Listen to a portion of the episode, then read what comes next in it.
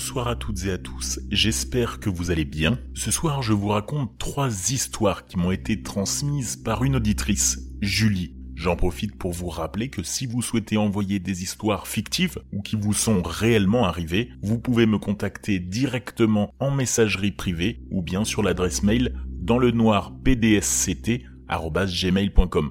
Dans le noir podcast, sans les voyelles, vous l'aurez compris. Je tiens à vous le dire, je reçois de plus en plus de témoignages et j'en suis ravi. Je les lis tous avec une attention particulière. Alors parfois j'ai moins de temps pour vous répondre, mais vous inquiétez pas, cela arrive petit à petit. Deuxième chose, je fais un rappel, vous êtes de plus en plus nombreux à me noter sur Apple Podcast et sur les applications de plateforme d'écoute. Je vous invite à continuer et à le faire si vous ne l'avez pas fait. La dernière en date, et je me permets de la citer parce qu'elle m'a fait réellement plaisir, c'est celle de Kenyonto2308 qui dit je vis ma meilleure vie en écoutant tes podcasts, le boulot passe tellement plus vite, hâte que tu en sortes d'autres. Et eh ben je te remercie, je pense que la cadence est quand même assez soutenue, mais je te remercie et je vous invite à le faire si vous ne l'avez pas encore fait. J'en profiterai pour vous lire. Sans plus attendre, découvrons les deux histoires, trois histoires que dis-je, réelles qui sont arrivées à Julie, une auditrice, tout de suite dans le noir. J'ai déménagé à l'âge de mes 9 ou 10 ans dans une vieille maison en campagne que mes parents remettaient au goût du jour.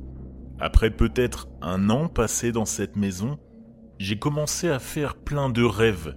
Des rêves d'une jeune fille blonde habillée en blanc dans le couloir à l'étage de la maison où se situaient nos chambres après rénovation et qui initialement était l'endroit où à l'époque étaient entreposées des bottes de foin. Elle se situait toujours au centre de ce fameux couloir, et parfois dans l'encadrement de la porte de ma chambre. Quand ces rêves ont commencé, je ne pouvais plus passer dans ce couloir et descendre les escaliers sans ressentir des frémissements dans la base du cou. Et ça, toutes les années où j'ai dû vivre dans cette maison, soit approximativement sept ans. Une nuit, le rêve s'est corsé. La jeune fille était pendue sur les poutres du plafond de la maison au milieu du couloir. J'ai décidé d'en parler à mon père, qui m'a rassuré et qui m'a dit que ce n'était qu'un rêve. Après tout, à ce moment-là, je devais n'avoir qu'une dizaine d'années. Que pouvait-il me dire d'autre? Les années passent et des tas de choses étranges se passent dans la maison. Mais la vie continue. Des années après, mon père m'a avoué que quelques jours après lui avoir raconté mon rêve, les anciens propriétaires étaient venus voir la maison et toutes ses rénovations le tour de la maison fini, les anciens propriétaires lui ont avoué qu'une jeune fille était bien morte dans cette maison, pendue aux poutres du plafond, en haut de l'escalier de la maison. La morale Ne jamais douter des rêves de ses enfants. Deuxième histoire. Celle-ci, elle se déroule de mes 15 à mes 17 ans. J'ai vécu chez ma grand-mère. Habitant proche de mon lycée, cela évitait à mes parents de payer l'internat, étant donné que ma résidence principale était en campagne, dans une vieille maison que mes parents remettaient au goût du jour. J'y étais vraiment très bien, et ma grand-mère, étant marocaine et cuisinant parfaitement et trop, j'ai pris 5 kilos, que je n'ai bien évidemment jamais perdu. Bref, rien à voir avec l'histoire. Plusieurs mois après mon emménagement, je commençais à avoir de drôles de sensations. Je tremblais en dedans. J'avais froid et je bâillais sans arrêt. Pour autant, je n'avais aucune douleur, pas de fièvre, pas de fatigue non plus. Mais je sentais que quelque chose n'allait pas. Après plusieurs jours, j'en ai parlé à ma grand-mère en lui disant que je tremblais en dedans. J'ai vu dans ses yeux qu'elle savait. Quoi? Bien évidemment, je ne savais pas, mais elle, elle savait. Elle m'a pris par la main et m'a dit de m'asseoir dans la cuisine. Étonné, sur le moment, je n'ai pas discuté et je me suis laissé guider. Après tout, je n'ai rien à perdre et puis, mamie a beau être gentille, on ne discute pas un de ses ordres. Je m'assois donc sur une chaise au milieu de sa toute petite cuisine et j'attends. Je la vois s'agiter, prendre une petite poche dans un coin, chercher quelque chose dans un autre, allumer la gazinière et puis là, je sens. Je sens une forte odeur d'encens et je vois une légère fumée envahir la petite cuisine. Quelques minutes après, elle me montre dans ses mains une petite boîte de conserve avec au fond un petit bloc de charbon ardent, des graines et ce que je reconnais être de la résine sur le dessus. Bon, ok, Je me rappelle m'être dit C'est mamie, je fais confiance. Mais quand même, ce n'était pas commun. Elle se met à prononcer des phrases en arabe tout en passant la boîte de conserve au-dessus de ma tête, plusieurs fois. Je ferme les yeux et je me laisse envahir par l'odeur et une sensation d'apaisement, comme si tout allait aller mieux. J'ai confiance. Son petit rituel, oui maintenant je peux dire que c'était un rituel, n'a pas duré très longtemps, et je comprends qu'il se finit quand je la sens s'éloigner et trifouiller la boîte de conserve. Je me sens assez fatigué, mais apaisé. Ma grand-mère revient et me montre ce que je comprends être le charbon, avec les graines calcinées du fond de la conserve qui avait formé une sorte d'agglomérat noir et rigide qu'elle avait décollé.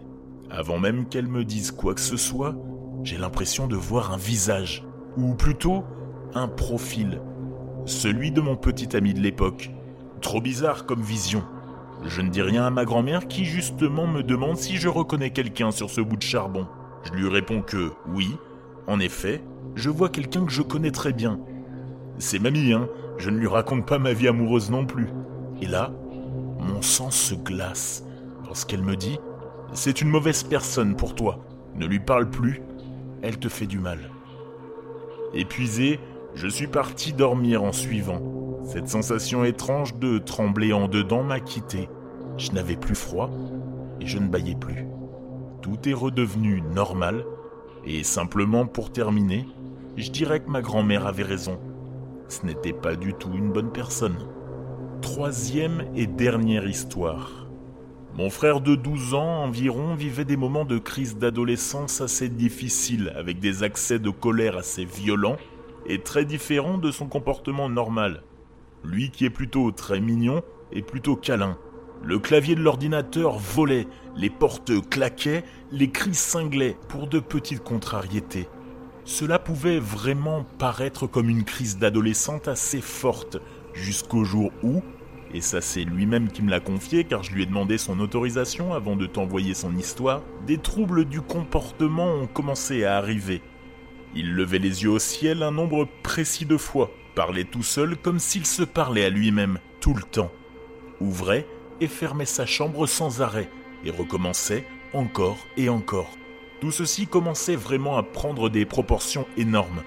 Mes parents, ma sœur et moi-même n'arrivions pas à comprendre. Mais que faire dans ces moments-là, à part se dire que ça va se passer? Mes parents décident de partir rendre visite à la famille de ma mère quelques jours au Maroc, et me demandent de surveiller mon frère le temps de leur séjour, quelques jours à peine. Tout se passe comme à son habitude à la maison. Mon frère cloîtrait dans sa chambre et en sortant quelques minutes à peine pour se nourrir, jusqu'au jour où, à ma très grande surprise, un début d'après-midi, il sort de sa chambre et, avec un grand sourire et de très bonne humeur, vient me voir et me demande si j'étais d'accord pour aller en ville avec lui et profiter de la journée. Je pouvais vraiment sentir sa joie de vivre. Je me suis dit que c'était trop cool, vraiment trop cool, et on a passé une super après-midi ensemble. Le soir même, ma mère m'appelle et me demande si tout va bien à la maison. Je lui réponds que oui, et je lui raconte l'événement de la journée, la sortie avec mon frère. Le silence qui s'en est suivi m'a donné des frissons. Après quelques secondes, ma mère m'a annoncé qu'elle avait justement ce même début d'après-midi fait quelque chose. Ou plutôt, demandé à quelqu'un de faire quelque chose. Je comprends donc tout de suite elle m'explique être allée voir une amie de la famille pour voir si elle pouvait aider mon frère à sortir de ce qui, à ses yeux, ne pouvait plus être le comportement normal de son fils. L'amie en question lui a expliqué qu'il y avait quelque chose, ou quelqu'un, qui était resté accroché à lui lors de notre déménagement. En effet, quelques mois plus tôt, nous quittions une vieille maison remise à neuf par mes parents pour se rapprocher de la ville. La chose ne voulait pas nous voir partir et s'est accroché à mon frère. Mon frère qui était sans doute le plus vulnérable, car le plus jeune.